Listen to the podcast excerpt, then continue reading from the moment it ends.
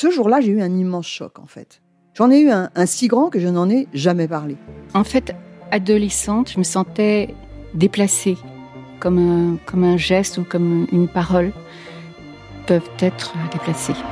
En famille, en amour, au travail, en société, trouve-t-on jamais tout à fait sa place?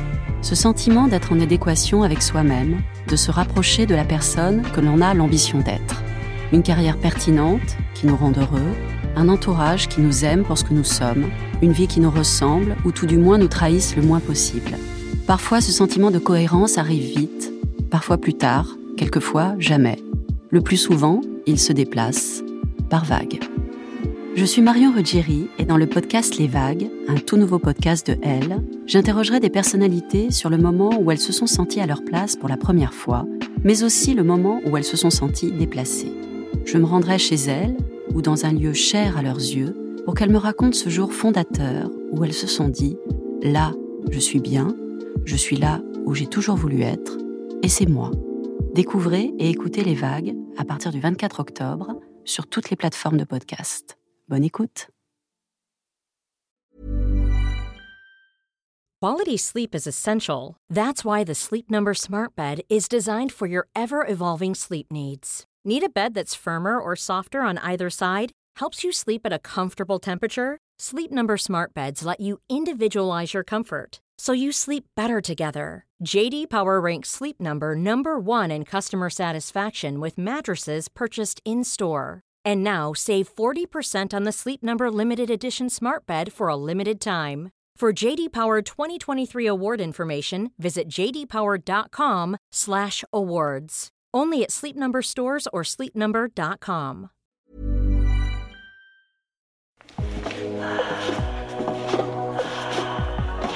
Féministe, qu'est-ce qu'on entend par cela? Je crois que les femmes, elles doivent pouvoir épanouir leur personnalité comme elles le souhaitent. Le sexe de l'endurance, du courage, de la résistance a toujours été le nôtre. Pas qu'on ait le choix de toute façon.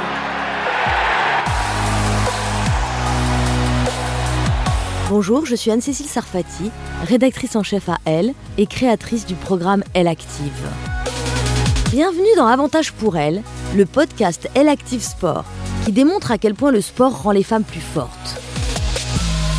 Ce podcast vous est proposé par FDJ, partenaire majeur du sport français et acteur engagé du sport féminin pour l'émancipation, l'empowerment et le bien-être des femmes. Aujourd'hui, le parcours hyper inspirant de la karatéka Laurence Fischer, au micro de Marie-Stéphanie Servos. Bonjour Laurence Fischer. Bonjour. Vous êtes euh, triple championne du monde de karaté, 7 fois championne d'Europe et 11 fois championne de France. Et vous avez fondé en 2017 l'association Fight for Dignity. Euh, Pouvez-vous m'expliquer euh, quelle est cette initiative? Elle est née de rencontres de femmes extraordinaires, d'hommes extraordinaires aussi. Tout a commencé par mon engagement par l'éducation, par le sport, en étant athlète même, et la prise de conscience du pouvoir du sport à se sentir mieux et à être déstigmatisé. Voilà, quand on est dans certaines conditions. Et, euh, et j'ai rencontré euh, en 2013 le docteur Denis Mukwege, qui est gynécologue, qui vient d'être prix Nobel de la paix, euh, co-prix Nobel avec euh, Nadia Mourad, qui est une activiste yézidi qui dénonce, euh, elle, le viol utilisé comme arme de guerre sur son ethnie. Et euh, il m'a complètement choquée dans ce que pouvaient vivre les femmes de son pays, les femmes qui réparent, puisqu'elles sont victimes de viols utilisés comme arme de guerre. Et euh, quand j'ai entendu son témoignage en 2013, je me suis dit, euh, forte de mon expérience dans l'éducation par le sport, que je voulais apporter aussi mon, expertise. Et j'ai rencontré les survivantes euh, à donc on est dans au Congo RDC euh, dans la région des Grands Lacs une zone frontalière au Rwanda et au Burundi. Et, j'ai rencontré euh, des femmes des jeunes femmes parce celles qui l'accompagnent euh, qui sont en convalescence parce que elles sont en grande vulnérabilité.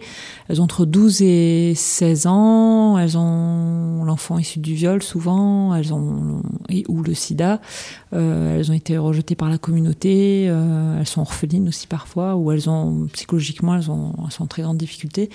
Et ce qu'a mis en place le docteur Denis Mukwege, ce dans quoi l'association Fight for Dignity s'inscrit, c'est un, accompagnement dans un cadre holistique. Alors cet accompagnement, enfin en tout cas ce qu'on apporte aux femmes, aux jeunes femmes, c'est une pratique accessible et adaptée du sport à la spécificité du traumatisme causé par les violences. Donc euh, mon objectif, c'était que ce programme se pérennise, que ce soit pas ponctuel, sachant que ça reste expérimental, puisque c'était la première fois que le sport s'inscrivait dans, euh, ben, avec ce type de public euh, très vulnérable et, avec une raison particulière, donc le viol utilisé comme arme de guerre.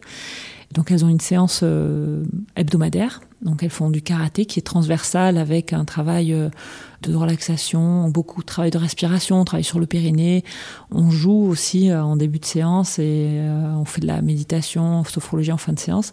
Et donc ces femmes euh, qui restent dans, la, dans ce lieu holistique, hein, c'est un endroit où elles ont accès aux psychologues, au médical, à l'école gratuite, à des formations professionnalisantes pour pas justement qu'elles se déstigmatisent de leurs conditions de femmes violées. Et donc au bout de deux ans, j'ai eu trois jeunes femmes qui m'ont dit bah, moi je veux retourner au village, je veux aller à, Goma et je veux enseigner à ma cousine, à ma, sœur, euh, à ma mère, à ma voisine. Et là, je me suis dit, euh, bon, je l'avais fait ponctuellement, enfin ponctuellement, je voulais que ça, ça c'était pérenne, pérenne puisque j'avais un, enseignant que j'ai formé, Franck Kwabé, qui enseigne toujours, mais je l'avais fait dans le cadre d'une, ben, d'un soutien de la Fondation Elle, d'ailleurs qui soutenait une petite structure à l'époque. Et on arrivait aussi à la fin du soutien, mais je voulais vraiment que ça continue puisque j'avais le retour des femmes extrêmement positifs, avec cette idée de faire un travail de prévention donc sur les autres femmes de leur environnement. Et, en fait, euh, ça a été juste extraordinaire parce que ben, j'avais coché la case euh, estime de soi qu'elles avaient euh, retrouvé euh, une, la confiance en elles et cette envie de créer un projet euh, pour elles aussi d'accompagnement. Et puis la reconstruction du corps, en fait, la réappropriation du corps, c'est-à-dire qu'elles avaient vraiment bien, elles savaient donner des coups de poing, pousser des cris, enfin les fameux kiaï. Et, et donc c'était vraiment très très positif. et donc c'est là que Fight est né.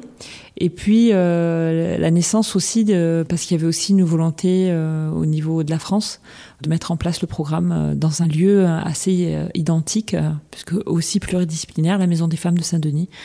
Donc l'association se crée en mars 2017 et donc en mars 2018, à l'occasion de la Journée internationale des droits des femmes, on lance le programme à la Maison des femmes de Saint-Denis, donc avec un atelier pareil régulier où là on est sur un public de femmes qui ont fait un parcours de réfugiés, qui ont été victimes de viols, de violences conjugales.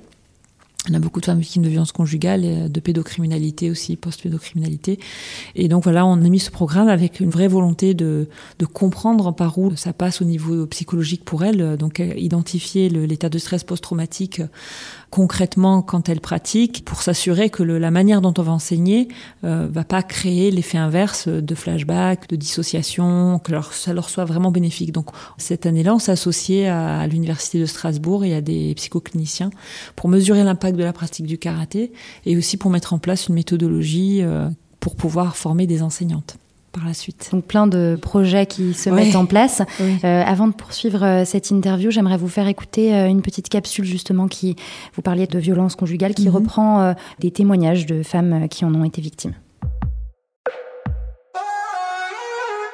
C'est le quotidien de milliers de femmes. En France, un fémicide a lieu tous les deux jours. C'est un chiffre inacceptable qui traduit une réalité sociale encore taboue. J'avais honte, honte de dire ce qui m'était arrivé, honte que ce soit arrivé à moi, honte d'être encore là-dedans, de pas m'en être sortie toute seule à ce moment-là. Et au moment où j'ai décidé de le mettre dehors, où j'ai eu enfin cette force de le faire, là, ça a été un cauchemar, mais bien plus grand. Surtout psychologiquement dur après, parce qu'il faut se reconstruire en réapprenant à s'aimer, en réapprenant à aimer les autres, en réapprenant à avoir confiance en soi. Je me suis pas maquillée pendant des mois. J'aime bien me maquiller, c'est quelque chose que j'aime faire, donc je le faisais plus. Donc je sortais avec des pulls plus larges les uns que les autres. Je voulais plus me voir. Donc le point final de ça, c'est que j'essaye de me reconstruire, j'essaye de me retrouver, mais c'est extrêmement compliqué.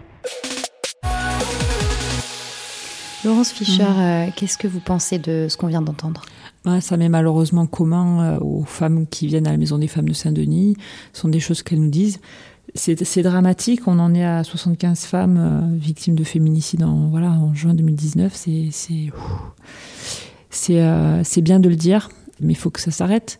Donc, euh, enfin moi, ce que je peux dire, c'est qu'il y a des choses extrêmement positives qui se font, qu'on commence à y avoir une expertise et que ces femmes ne doivent pas se sentir seules et qu'il y a des, des, gens, des associations et des structures comme la Maison des Femmes qui sont là pour les accueillir et les accompagner dans ce combat, parce que c'est un vrai combat. Mm. Vous parliez euh, en début d'interview du sport euh, pour euh, aider ces femmes à se reconstruire.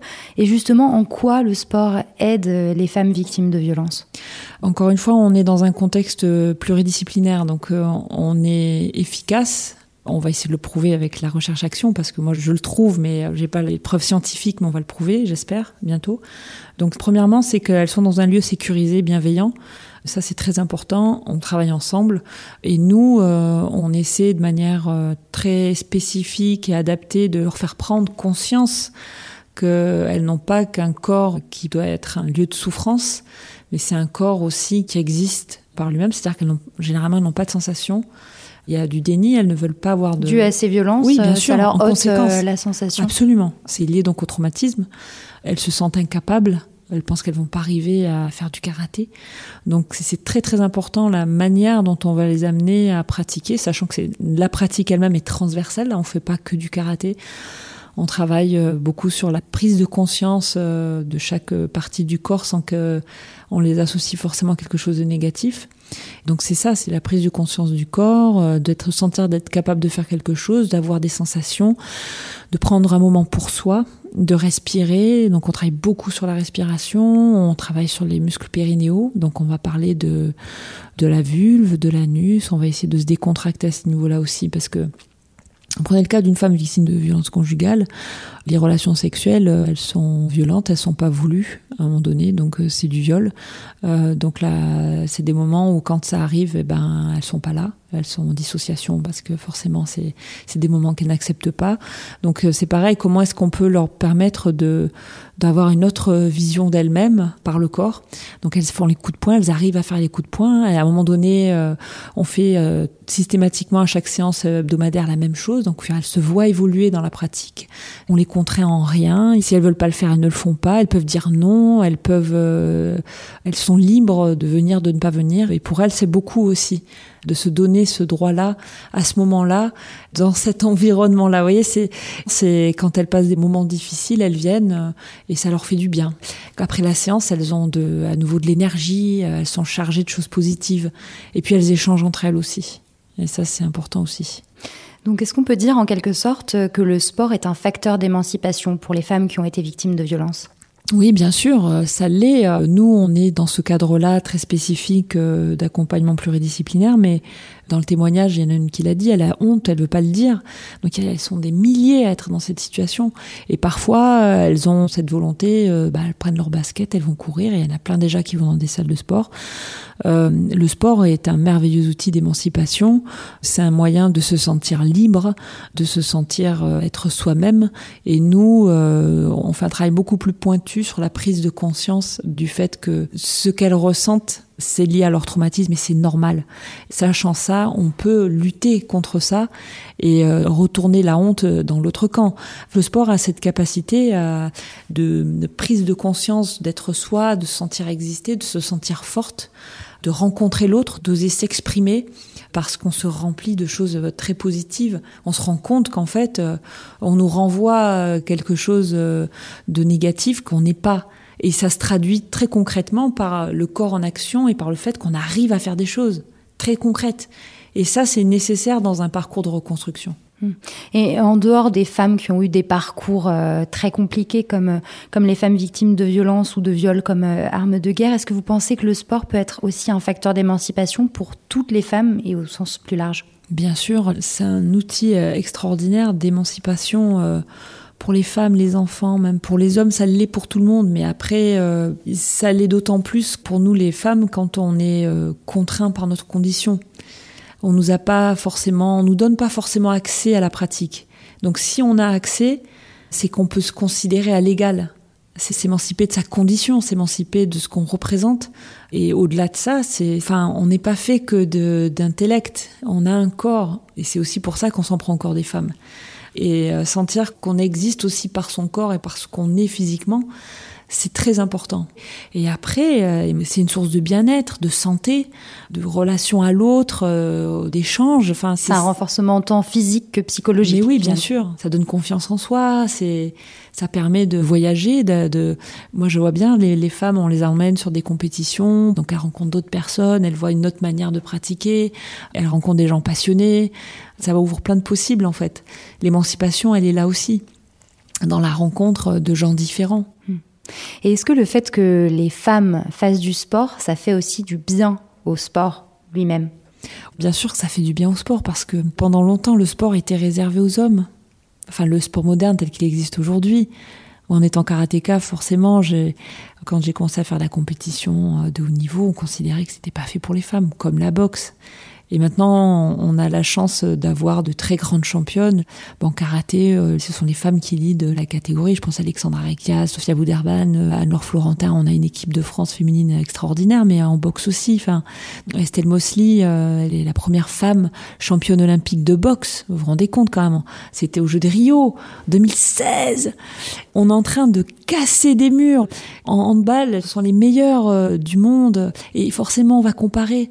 Mais c'est vrai qu'au début, on pouvait se dire, oui, oh, oh les femmes, euh, que techniquement, on n'était pas en comparaison toujours. Mais arrêtons de comparer. Moi, je me suis entraînée avec des hommes, c'est parce que je me suis entraînée avec des hommes en mixité que j'ai progressé et que je suis devenue la meilleure mondiale. C'est parce qu'à un moment donné, on a travaillé ensemble. Et la mixité, c'est essentiel.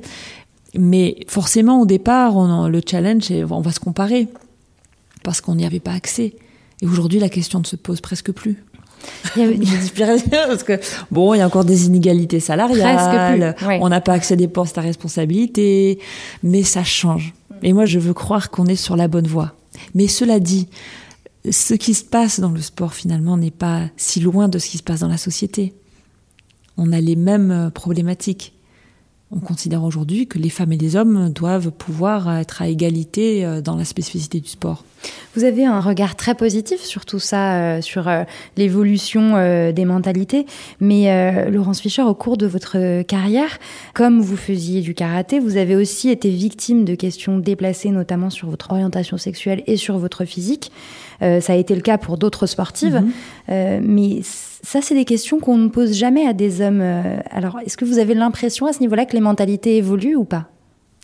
Alors, là, d'un coup, si vous me parlez des hommes, eh bien, je me dis que j'aimerais pas être à leur place non plus. Parce que l'homophobie, c'est extrêmement tabou et que un footballeur euh, ou un rugbyman, c'est compliqué. Donc effectivement, euh, je suis rentrée dans, dans des stéréotypes que si je suis une combattante karatéka, je suis homosexuelle. Donc euh, je ne vois pas ce que ma sexualité a à voir avec la passion que je porte à mon sport, quel qu'il soit, pour n'importe qui. Je veux dire, on va pas demander à, dans n'importe quelle profession euh, son orientation sexuelle, euh, non. Et j'ai aussi eu droit de la part d'une femme, comme quoi c'est pas, c'est pas une sportive? Non, une femme, une femme, qui m'a dit ah, mais euh, vous êtes plutôt mignonne pour euh, une combattante. C'est incroyable. Euh, voilà. Donc là, on, parle de, de l'attente qu'on a de l'esthétique de la femme ou de, de, la place de la femme. apparemment, on n'a pas cette place-là, mais ça évolue. Et ça dépend en fait beaucoup de l'éducation, de la de la culture de la personne en face. Ou alors j'ai par exemple aussi ah votre mari doit faire attention parce que si vous vous disputez il faut faire attention avec vous. Je veux dire, mais les amis, je suis une combattante, mais. Et comment on le gère ça? Ben, au départ, j'étais beaucoup dans les explications. Je faisais thèse, antithèse, synthèse. Puis à un moment donné, euh, je laisse libre interprétation à chacun. Et je ne porte pas de jugement, évidemment, parce que on est, est fait d'une éducation, d'un et je pense que ça, les, choses prouvent que le collectif euh, fait évoluer les mentalités. C'est la preuve par l'action. Alors, Laurence Fischer, en tant que sportive, euh, avez-vous un conseil à donner euh, à une non sportive Ah, Moi, je, ça dépend si par exemple la personne n'ose pas ou euh, je ne sais pas qu'elle a peur. Je sais pas si il y a plein de raisons. Moi, je sais pas pourquoi elle, cette femme-là n'en fait pas. Mais ce que je peux lui dire, c'est qu'il y a il n'y a pas un sport, il y a des sports, il y a plein de manières d'en faire. On a la chance, euh, si on est dans une grande ville ou ben, on a accès à du matériel, on a accès à des enseignants, à des clubs. Si financièrement c'est pas facile, on peut se faire aider. Dans les clubs, c'est assez arrangeant aussi financièrement, mais si on est timide, on peut y aller avec une copine. On peut juste acheter une paire de baskets et aller courir euh, le long de la, rivière ou dans le parc à côté. Ça tient pas grand chose et il faut d'abord penser à soi. Moi, c'est ça que je dis souvent, c'est mesdames, pensez à vous. Prenez un temps pour vous.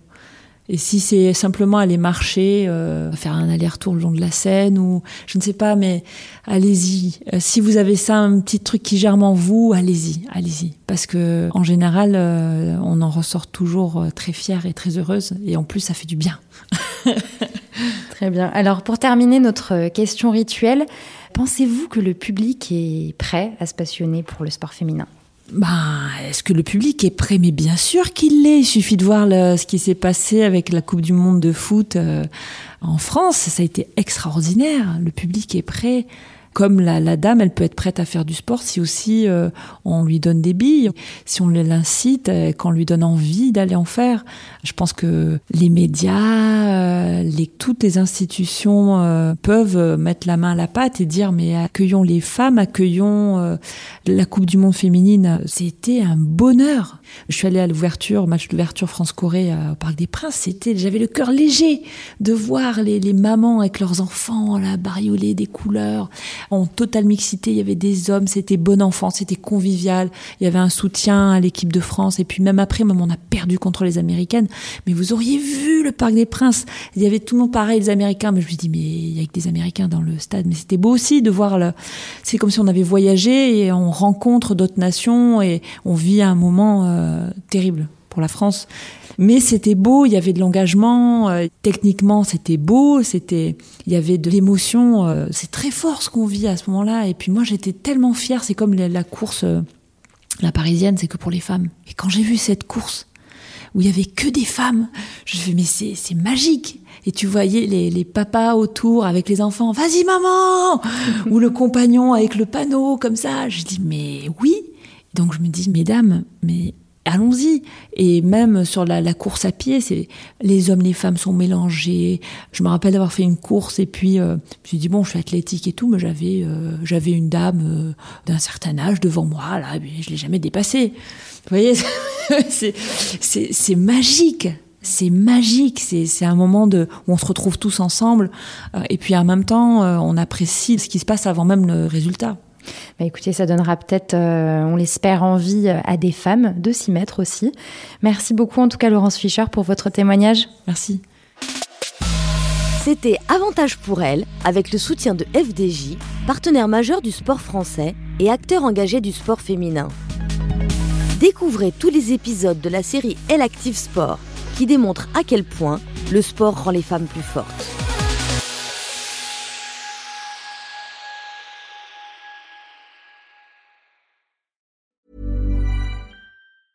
Mom deserves the best, and there's no better place to shop for Mother's Day than Whole Foods Market. They're your destination for unbeatable savings, from premium gifts to show-stopping flowers and irresistible desserts. Start by saving 33% with Prime on all body care and candles. Then get a 15-stem bunch of tulips for just $9.99 each with Prime. Round out Mom's menu with festive rosé, irresistible berry chantilly cake, and more special treats. Come celebrate Mother's Day at Whole Foods Market.